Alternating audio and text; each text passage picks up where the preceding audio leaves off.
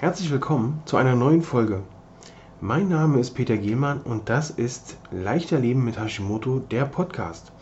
Ich freue mich, dass du wieder mit dabei bist, um hier zu erfahren, wie du leichter mit Hashimoto leben kannst. Und nun viel Spaß mit der neuen Folge.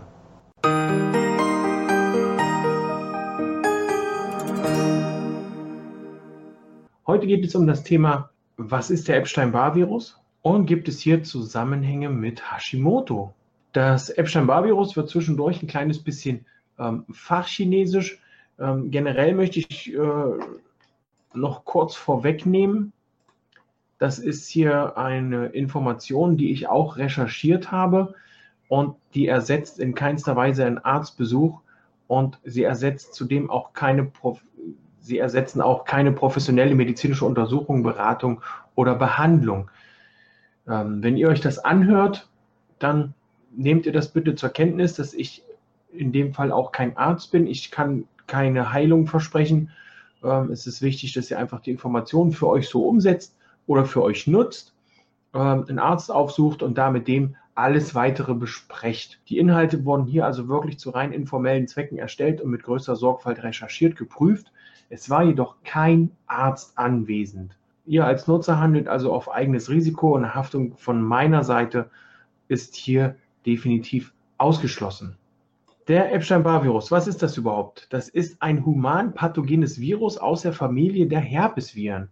Hier ganz konkret das humane Herpesvirus Nummer 4.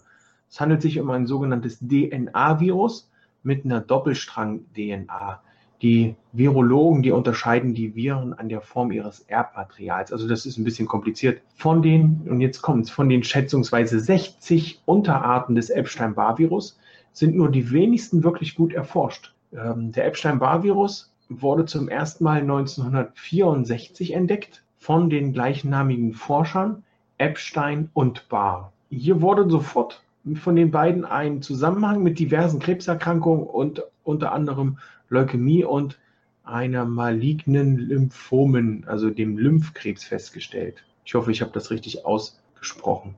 Im Laufe der letzten mehr als 50 Jahre fand man sehr viel zum Epstein-Barr-Virus heraus. Unter anderem, dass man davon ausgeht, dass ca. 98 Prozent der Weltbevölkerung damit infiziert sind. Nun kann man sagen, um Gottes Willen, wo kommt das her? Und warum äh, merken wir das nicht? Epstein-Barr-Virus wird durch Tröpfcheninfektion übertragen, also durch Küssen, durch Niesen, durch Schmieren. Ähm, wenn man also an der Nase rumspielt und das dann, äh, da kann das übertragen werden. Und auch durch sexuelle Kontakte oder auch von den Müttern an die Kinder. Die Neuinfektion erfolgt in den meisten Fällen im frühen Kindesalter.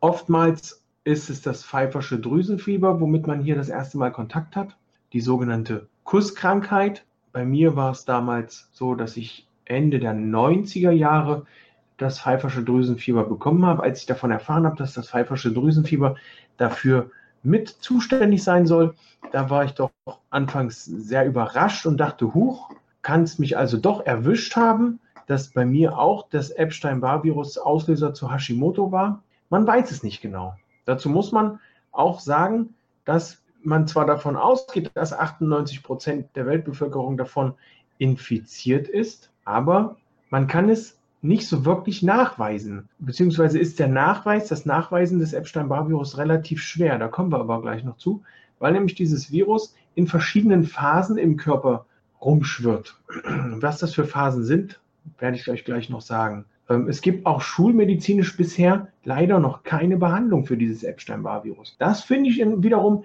sehr, sehr, sehr, sehr fragwürdig, wenn man überlegt, liebe Mediziner und Wissenschaftler, 1964, das ist jetzt mehr als 50 Jahre her, wurde das Ding das erste Mal entdeckt. Man weiß, es gibt 60 Unterarten, schätzungsweise, vielleicht mehr, vielleicht weniger, aber ihr habt es noch nicht geschafft, eine Behandlung dafür herzuzaubern. Das finde ich schon sehr, sehr krass. In den seltensten Fällen kommt es beim Körper, wenn der einmal mit dem Epstein-Barr-Virus befallen ist, übrigens dazu, dass er sich komplett von der äh, Infektion durch diesen Virus befreien kann. Der Grund liegt darin, dass es halt noch keine Therapie gibt und der Ep dieses Epstein-Barr-Virus einfach die Schwachstelle des Immunsystems nutzt, da sich in den Körper reinschleicht und dann in die körpereigene Immunabwehr äh, lahmlegt. Es schafft, dass, äh, beziehungsweise man munkelt, man geht davon aus, man weiß es nicht genau, um es mal so zu sagen, aber man vermutet, dass das Epstein-Barr-Virus die sogenannten B-Lymphozyten, das sind die Teile des Immunsystems, die die Antikörper produzieren, ähm, umprogrammieren, damit sie also keine Antikörper gegen dieses Epstein-Barr-Virus produzieren können, wenn denn diese Zellen überhaupt mitbekommen, dass das Epstein-Barr-Virus im Körper drin ist. Und das ist sehr, sehr abenteuerlich, was da in unserem Körper passiert durch dieses Virus. Er ist also quasi wie so ein Lone Survivor im menschlichen Körper, so, so sage ich das jetzt mal, so nenne ich ihn mal, weil er es schafft, sich immer wieder zu verschleiern. Ähm, diese, dieser Virus kann also wirklich viele, viele Jahre einfach still vor sich hin vegetieren in unserem Körper, kann seine Armee, so nenne ich es mal, seine Armee stärken, äh, kann sie auf Vordermann bringen, kann also hier wirklich wachsen und dann schlägt er auf einmal zu. Und wir, wir wissen gar nicht, was mit uns los ist und dann haut es uns um.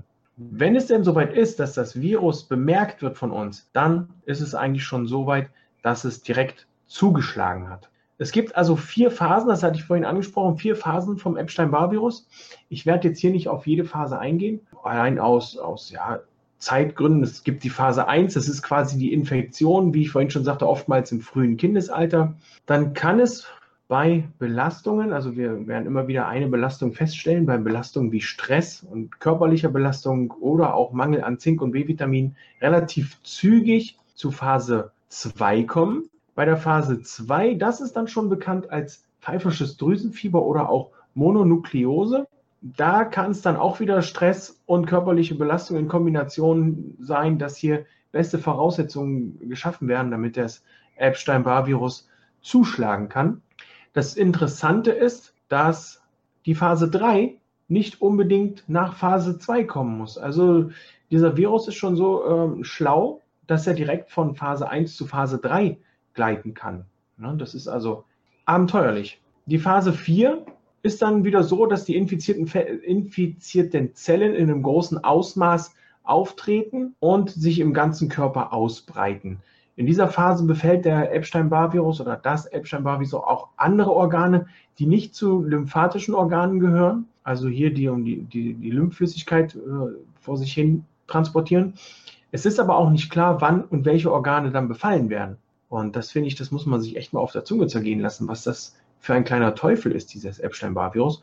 Und dass man es in den letzten 50 Jahren immer noch nicht geschafft hat, da ranzugehen, da wirklich Geld reinzustecken in die Forschung, um festzustellen, was dieses Ding mit uns macht, warum es das macht, woher es kommt und was da alles noch passieren kann. Es kann dann nämlich auch in das zentrale Nervensystem übergreifen, Schilddrüse angreifen, Bindegewebe angreifen und in seltenen Fällen auch die Haut angreifen. Hier kommen also dann mysteriöse Erkrankungen zustande, eben Autoimmunerkrankungen, Schilddrüsenerkrankungen, weil wir halt bei diesen Krankheiten auch nicht wissen, was da so dahinter steckt, sind das in meinen Augen dann auch diese mysteriösen Erkrankungen. Autoimmunerkrankungen können hier wirklich durch dieses Epstein-Barr-Virus ausgelöst werden, beziehungsweise werden mit dem Epstein-Barr-Virus in Verbindung gebracht. Das ist ja wirklich dann auch wieder mit Vorsicht zu genießen. Hätte, hätte, hätte, könnte. Die Schulmedizin sieht dann noch nicht so wirklich viel Zusammenhänge. Es kann allerdings sein, dass dieses Epstein-Barr-Virus Multiple Sklerose, Hashimoto-Thyreoiditis, Rheumatoide Arthritis und so weiter ähm, hervorrufen kann. Und das ist wirklich sehr, sehr abenteuerlich, was da passieren kann und dass man das immer noch nicht geschafft hat, da dagegen vorzugehen. Ähm, es sind bisher wirklich nur Theorien. Beweisen konnte man das, wie ich eben schon sagte, noch nicht, weil wenn die Epstein-Barr-Virus-Infektionen beseitigt sind und die, äh, die Autoimmunerkrankheit, Autoimmunkrankheit quasi so ein bisschen in Remission gegangen ist, dann ist der Virus ja nicht mehr so wirklich nachweisbar. Wenn der also Pause macht, der Virus, dann können wir nicht nachweisen und das ist total ärgerlich. Zum Nachweis kommen wir gleich noch wie wir da noch rangehen können. Es gibt natürlich auch noch Gründe, warum Epstein-Barr-Virus Autoimmunkrankheiten verursachen kann. Hier sind also ein paar Zusammenhänge zu finden, die äh, auch wirklich Sinn macht, wenn man machen, wenn man sich da Gedanken drüber macht. Also als erstes die Epstein-Barr-Virus befällt diese B-Lymphozyten und die B-Gedächtniszellen, die sich also merken, was der Körper für Krankheit hatte programmiert also die Zellen um. Man kann hier zwar nicht erwarten, dass eine B-Zelle, die da infiziert wurde, auch einwandfrei funktioniert, würde aber erklären, warum es zu diesen Anti Auto-Antikörpern kommt, weil es hier wirklich umprogrammiert wird und sich dahinter versteckt. Dann ein weiterer Grund ist, das Epstein-Barr-Virus kann sich im Bindegewebe festsetzen und in der, in der Phase 4 hier zu einem massiven Absterben der Zellen führen. Dadurch fließen die Zellinhalte in das umliegende Bindegewebe und das Virus kann sich dann wirklich rasant ausbreiten. Kurioserweise werden dann Autoimmunerkrankungen der Bindegewebe, werden hier dann Auto-Antikörper gebildet gegen die zellinneren Bestandteile. Wenn das denn wirklich in der Tat so wäre, würde das, denke ich, auch einiges erklären. Da gilt es dann einfach für die Schulmedizin und für die Wissenschaft Gas zu geben, um das Ganze noch zu forschen. Denn es gibt noch keine zentrale Ursache von Auto, äh, beziehungsweise das Epstein-Barr-Virus scheint noch keine zentrale Ursache, also alleiniger Auslöser für diese Autoimmunerkrankungen zu sein. Ähm, hier gilt es also wirklich nachzuschauen, wo das Ganze denn herkommt. Wie können wir es nachweisen? Relativ spät in Phase 3 oder in Phase 4 ist es erst richtig nachweisbar. Bei einem akuten pfeiferschen Drüsenfieber kann man nicht immer die Antikörper nachweisen. Ähm, hier geht es erst weiter, wenn das pfeifersche Drüsenfieber überstanden ist und der Virus sich wieder in diese lymphatischen Organe zurückgezogen hat.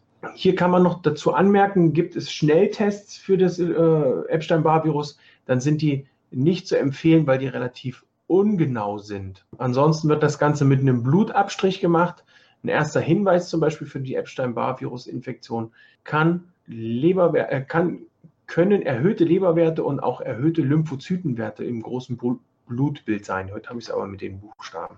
So, in dem Blutausstrich wird dann unter dem Mikroskop erkannt, ob das Epstein-Barr-Virus ist oder nicht, weil es hier dann nämlich atypische mononukleare Zellen gibt. Das sind dann die Lymphozyten und die haben dann einen deutlich größeren Zellkern und mehr Einbuchtung auf der Außen. Ansonsten gibt es dann noch einige andere Nachweise. Da ist es wichtig, den Arzt aufzusuchen, Hausarzt äh, oder den behandelnden Arzt und da nochmal dran zu bleiben und äh, darauf zu achten, dass es wirklich mal geprüft werden soll.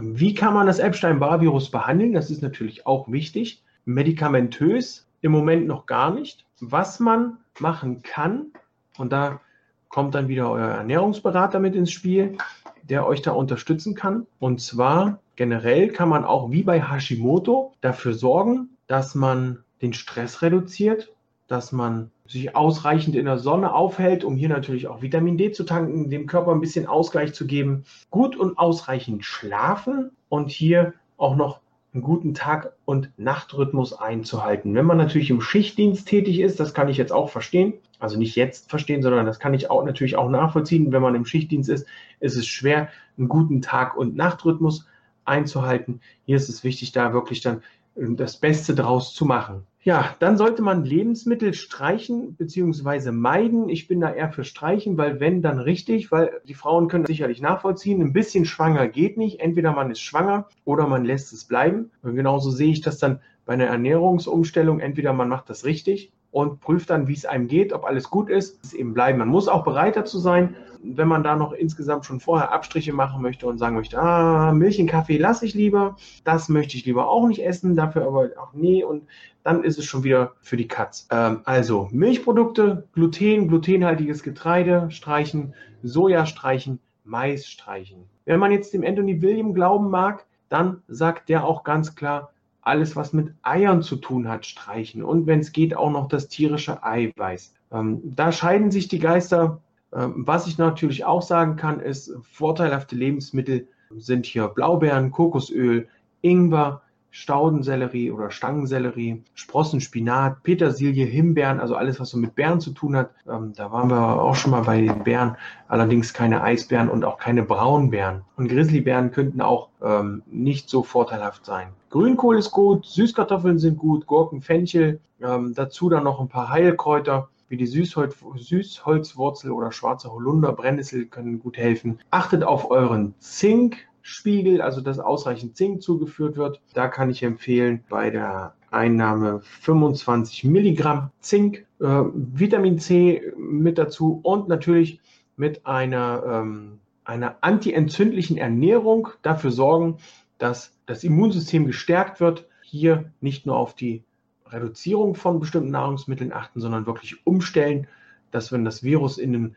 ruhenden Zustand versetzen kann, Immunsystem stärken, dafür sorgen, dass zum Beispiel auch durch Omega-3-Fettsäuren, durch Selen das Ganze unterstützt wird. Zusammenfassend bleibt also zu sagen, ist es wirklich alleiniger Auslöser von chronischen Erkrankungen und Autoimmunerkrankungen? Man, wenn man sich das Ganze so durchliest und anhört, dann kann man schon sagen, dass sich die Hinweise verdichten, dass bei bestimmten Autoimmunerkrankungen auch ähm, das Epstein-Barr-Virus dahinter stecken kann.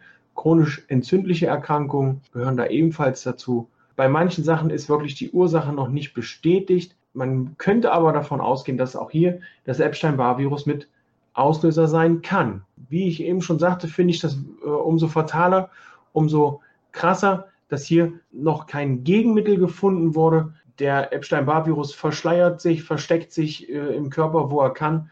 Und wir schauen zu, beziehungsweise finden es nicht raus. Es dauert jetzt schon über 50 Jahre, dass man da mal was tut. Umso interessanter finde ich dann den Ansatz von dem Anthony William, der hier außerhalb der Schulmedizin sagt, dass dieses Virus in den Griff zu kriegen ist und das Ganze auch mit einer Ernährungsumstellung stattfinden kann. Das war es erstmal für den Bereich Epstein-Barr-Virus. Ciao!